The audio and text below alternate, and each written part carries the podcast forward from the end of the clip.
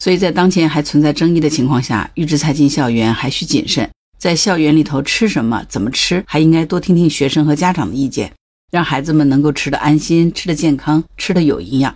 毕竟守护好孩子们的健康成长是最重要的。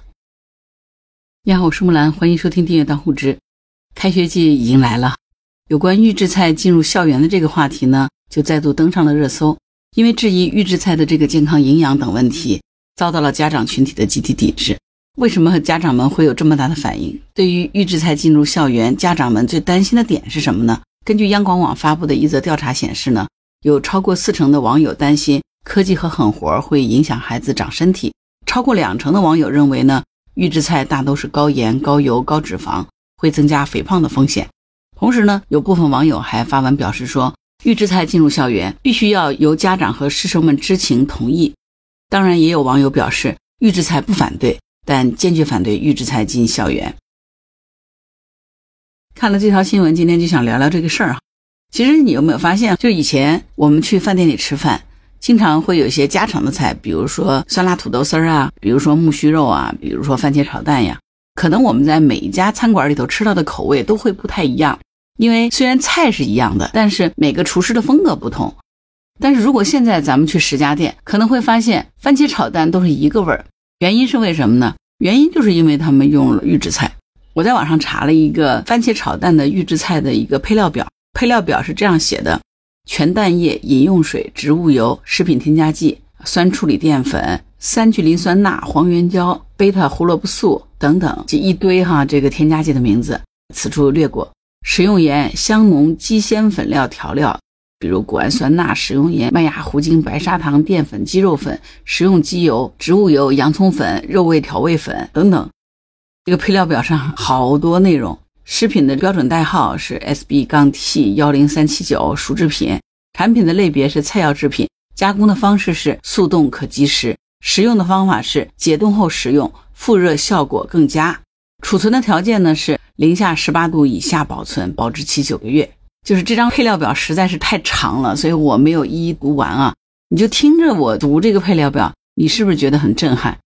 因为我印象当中，这个番茄炒鸡蛋这很简单，就是。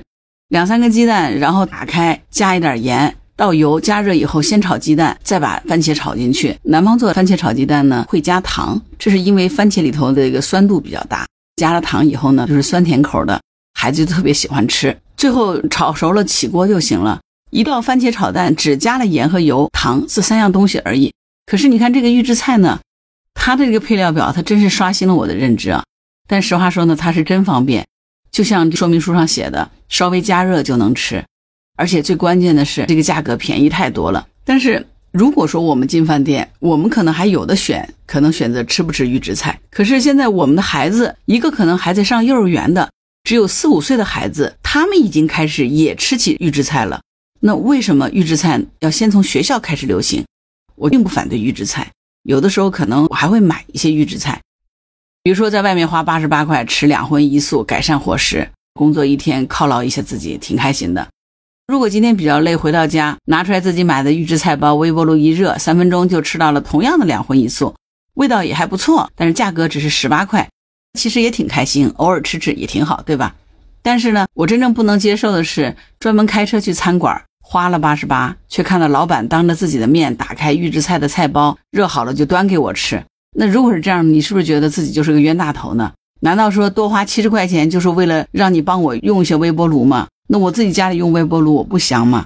这让我想起了前面曾经看到的一个新闻，有一对新婚夫妻在一家五星级的酒店里 用五千多元一桌的标准呢办酒席，结果送上来的这个什么龙虾呀、鲍鱼啊，竟然都是预制菜。为什么这事儿被发现了呢？是因为有一个朋友是做了餐饮行业二十多年，去吃这个饭的时候吃出来了预制菜的味道，告诉了新郎。所以你可以想想看，这场婚礼办的闹心不闹心？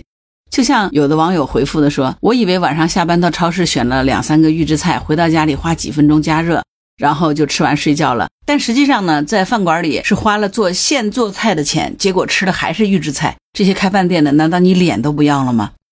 当然，预制菜和预制菜也是不一样的。比如说，同样一份鱼香肉丝，有的商家呢是必须在零下十八度冷冻保存，而且只有九十天的保质期。”但是有的商家却写着可以常温直接保存，而且能够保存一年。那为什么会有这样的区别？你想想就知道了嘛，就是因为它的添加剂多和少的问题，是不是？一个在常温下可以保存十二个月的鱼香肉丝，肯定和也需要零下十八度冷冻只能保存六个月的这个鱼香肉丝添加剂是不一样的。当然，这些有了添加剂的食品能够公开售卖，那么它添加的成分一定是合法的。这个剂量呢，大概率也是在规定的不伤害人体的范围以内的。目前来说，咱们国内有二十三大类、两千余种食品添加剂，包括酸度调节剂、抗松剂、消泡剂、抗氧化剂、漂白剂、蓬松剂、着色剂、护色剂、增味剂、营养强化剂、防腐剂等等。只要是在这些剂量允许的范围内，其实都是可以添加的。问题是我们平时不经常吃预制菜，偶尔吃这么一次是没有问题。但是假使每天都是这样的吃添加剂呢？经年累月，是不是这个剂量就超标了呢？对不对？今天这样的预制菜堂而皇之的进入到幼儿园、小学、中学的学校食堂里面，这些孩子每天都吃着预制菜品，经年累月，对于这些孩子会产生什么样的后果？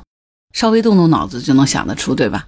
实话说，作为父母，哪个不是想着把自己最好的东西给孩子？